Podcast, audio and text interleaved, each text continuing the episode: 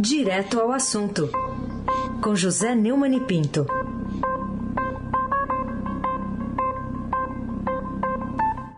Oi, oi Neumani, bom dia. Bom dia, Aysen Abac, Laís Gotardo, Almirante Nelson e o seu transatlântico do Sul. Moacir Biasi, Clã Bonfim, Emanuel, Alice Isadora. Bom dia, melhor ouvinte. Ouvinte da Rádio Eldorado, 107,3 FM. Abac, o tríplice coroado.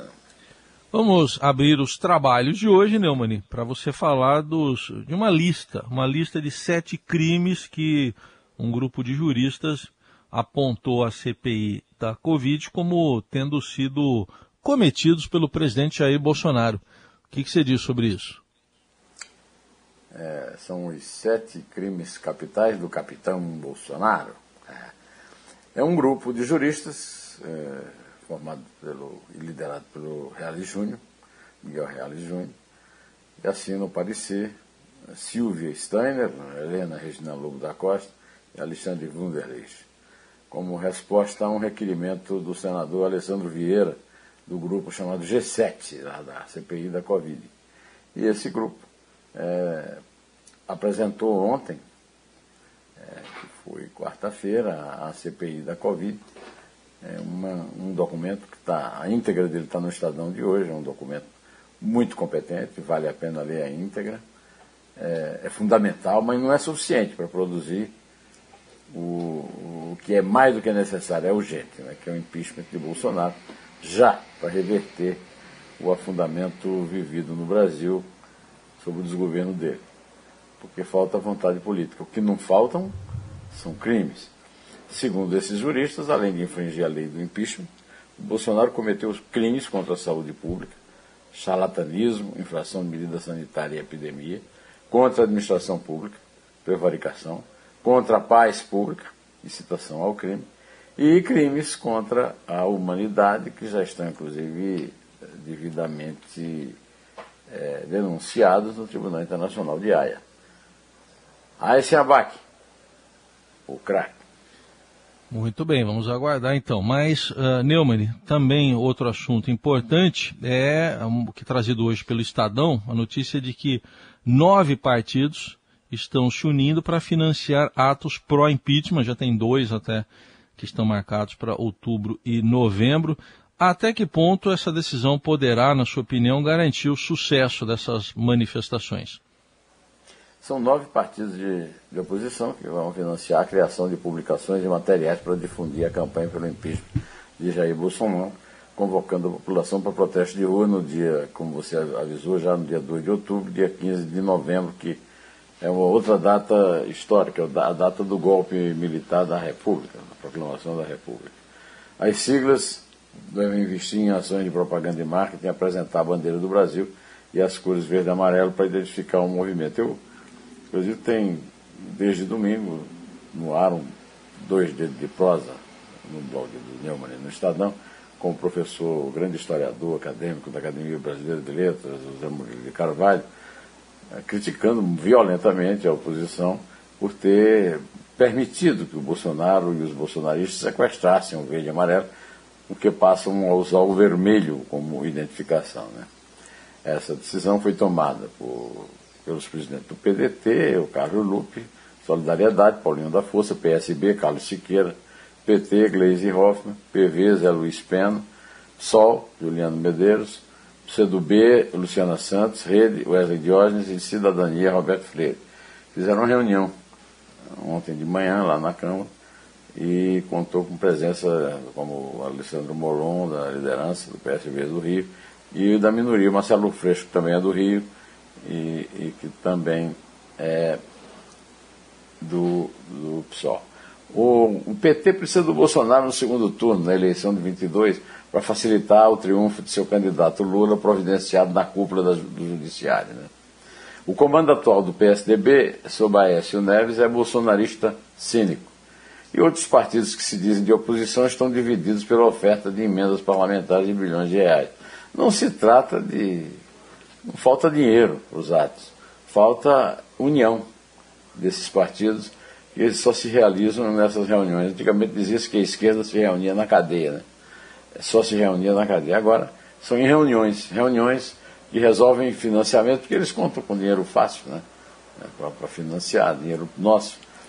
Nós estamos falidos, mas o dinheiro nosso é, é contado em bilhões para financiar os partidos. Aí tomam essas, essas providências que certamente serão um tiro na água.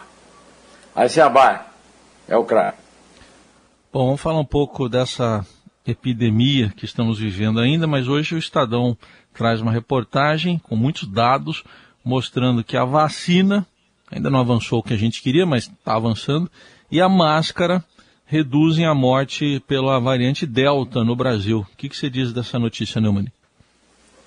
Inclusive, essa, essa notícia já foi contestada várias vezes por fake news, né? por mentiras, né? que foram verificadas no Estadão Verifica. Né?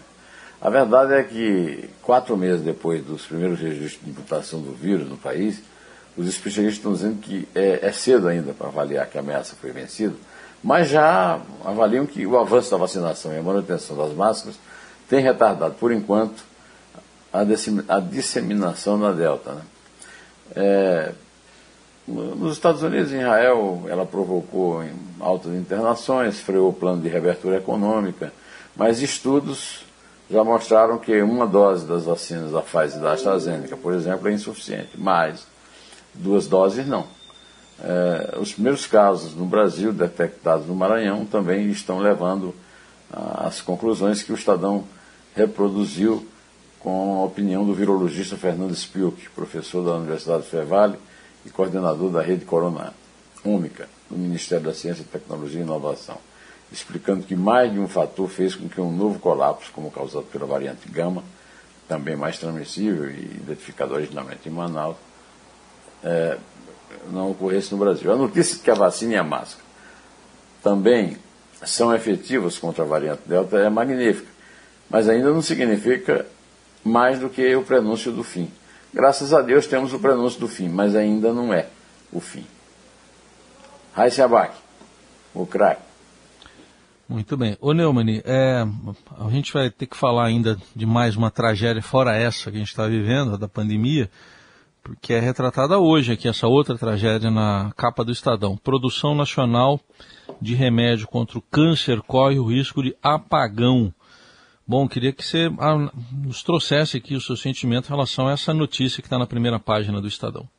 É uma tragédia de incompetência, de desumanidade, uma tragédia que foi anunciada pelo Instituto de Pesquisas Energéticas Nucleares, IPEM, vinculado ao Ministério de Ciência, Tecnologia, Inovações e Comunicações, de que os serviços de medicina nuclear, a partir do próximo dia 20, serão suspensos temporariamente é, devido à produção, né, devido à impossibilidade orçamentária. Não tem dinheiro. Esse é um governo de canalhas e nós estamos tendo a prova a cada dia. As pessoas que sofrem doenças graves como câncer estão expostas a um presidente charlatão que as engana, tendo feito passar junto com o petista também canalha, Arlindo Quinalha, tal, a tal da pílula do câncer que não cura nada e ainda desvia os pacientes com câncer da cura. O, o Ministério é, não respondeu aos questionamentos da reportagem. É uma tragédia sanitária produzida por um dos governos incompetentes, preguiçoso e perverso, chefiado por um insano desumano. Aí você abaque, aí você abaque, vocês já sabem, ele é o tríplice, o tríplice coroado. Bom, agora para falar de uma notícia, essa dá para a gente chamar de uma notícia que vem da calada da noite, hein, Leone? Que a, a Câmara concluiu a votação lá do Código Eleitoral e retomou, a partir de 2026, aquela quarentena para juízes, promotores, policiais o que, que você diz dessas mudanças? É, foi uma articulação capitaneada por partidos do Centrão e da oposição, principalmente do PT. A Câmara retomou a regra que prevê a quarentena obrigatória para militares, policiais, promotores de justiça e juízes que quiserem disputar as eleições a partir de 2026. Por enquanto é 2026. Eu não terei grande surpresa se resolverem antecipar A medida foi aprovada por 279 a favor e 211 contra, numa votação de uma emenda ao Código Eleitoral. E o processo, ainda, o projeto ainda precisa passar pelo, pelo Senado. Tudo isso foi na Câmara, sob a supervisão do golpista Arthur Lira. Na versão aprovada ontem, o prazo para os candidatos se afastarem de suas funções ficou de quatro anos, não mais de cinco. Olha, olha que grande refresco, hein? Como estava previsto originalmente no projeto. PSL, Podemos, Novo, PSOL e PV foram contra. Eu, eu li aqui um, um artigo muito interessante do Diogo Mainardi, no antagonista. A Lava Jato acabou, Lula saiu da cadeia, os corruptos conseguiram engavetar seus processos. Apesar disso, o Congresso Nacional está empenhado em dar um golpe para tirar Sérgio Moro da disputa de 2022 e não em afastar o golpista que pretende melar o resultado das urnas. O pavor dos quadrilheiros é sempre o mesmo: Sérgio Moro, presidente. E eu acrescento o seguinte: o Gilberto Kassab, recentemente, afirmou categoricamente que a tendência é que Bolsonaro vá até o fim de seu mandato. Tradução: lá se vai o orçamento e lá se vem a inflação. Né? A carteira foi aberta, Você está segurando a sua aí? Então, aqui. Cuidado, né? cuidado. O momento é de inflexão, A chance de Lula voltar ao poder fez Léo Pinheiro, do AES, o sogro do Pedro Guimarães, presidente da Caixa Econômica Federal, mudar sua delação premiada, uma retratação preventiva. Pode esperar. E mais retratações, retratações na Odebrecht, Renato Duque, Pedro Baruch, etc. Ah, meus amigos, é como o, o, isso aí é uma notícia que é, é uma mostra de que a emenda de quarentena, da quarentena, meu amigo, é simplesmente o quê, resto?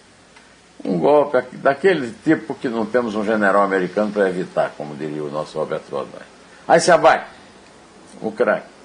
Bom, e hoje o tema do nosso podcast, o Estadão Notícias, que é veiculado diariamente no portal do Estadão, também em plataformas digitais de áudio, o tema faz uma pergunta que eu vou transferir para você, Neumann. Ah, o título é, aqui do podcast, indicação de André Mendonça subiu no telhado? Interrogação, Neumann. Eu me lembrei agora do nosso companheiro lá, o editor de esporte do, do, do Jornal da Tarde. O Avalone. O, o, o Avalone, na, na, na Gazeta, ponto de interrogação, vírgula, ponto e vírgula, que dizia, ele lia os sinais né, é. de linguagem. É, o ex-ministro da Justiça, o André Mendonça, segundo o Estadão, o podcast Estadão Notícia, ainda guarda a sabatina a ser realizada, não foi nem marcada pelo Davi Alcolumbre. Né? A Comissão de Constituição e Justiça, que é presidida pelo Davi Alcolumbre, que foi presidente do Senado, recebeu a indicação é, do, dele para a substituição do Marco Aurélio Mello, que era o decano do Supremo Tribunal Federal, desde 18 de agosto, e nada aconteceu. Né? Bolsonaro indicou pelo pior motivo possível, porque o ministro, segundo ele, é terrivelmente evangélico. Quer dizer, exige-se que o ministro tenha conhecimento, autoconhecimento jurídico e que seja ilibado. Tem nada a ver com confissão religiosa. Isso, isso é um absurdo. Né? Mas os senadores não estão muito emocionados, não, porque eles é, querem lá é, na, no Supremo é mais um voto que eles chamam de garantista, que é o do Augusto Aras que, a, que foi reconduzido à Procuradoria-Geral da República que está fazendo ainda o jogo de escantear o Mendonça para assumir o lugar. Eu não tenho a menor simpatia pelo André Mendonça. Ele não tem o menor conhecimento jurídico. Se, se é ilibado ou não, eu não sei, mas o que é certo é que a sua é, ligação com, com o PT já foi lembrada, ele escreveu besteira do tipo Lula foi o primeiro presidente do povo brasileiro, né? Agora, o, os parlamentares que apoiam o ex-ministro para a vaga no STF estão colocando em dúvida se o governo está realmente empenhado em ter Mendonça lá numa cadeira da corte. Né? Parece que o Bolsonaro o abandonou. E agora, uh, rapaz, no movimento típico do Brasil, os, os evangélicos tão, foram lá pressionar o Bolsonaro. Né? Olha, a escolha de um ministro para explorar eleitoralmente sua confissão religiosa é um absurdo. É tão absurdo quanto fazê-lo para tornar possível a indicação de Augusto Aras por ter feito o serviço sujo de Bolsonaro e do Centrão, porque destruiu a Lava Jato e o seu legado. Chega a ser nojento, asqueroso, viu? Lamento dizer, mas é isso mesmo. Serviço sujo e asqueroso. Agora, é, ontem só teve dois gols, mas quanto de três, né? Os dois do Flamengo, os três do Fortaleza, né? Foi isso? É, os três do Fortaleza, mas eu, eu não queria humilhar o nosso Carlão aí, não, Esquece São Paulo. Ah, tá bom. Ele, ele agradece diretamente da Moca. Ele agradece. Vamos lá. É três. É dois. É um. Pé.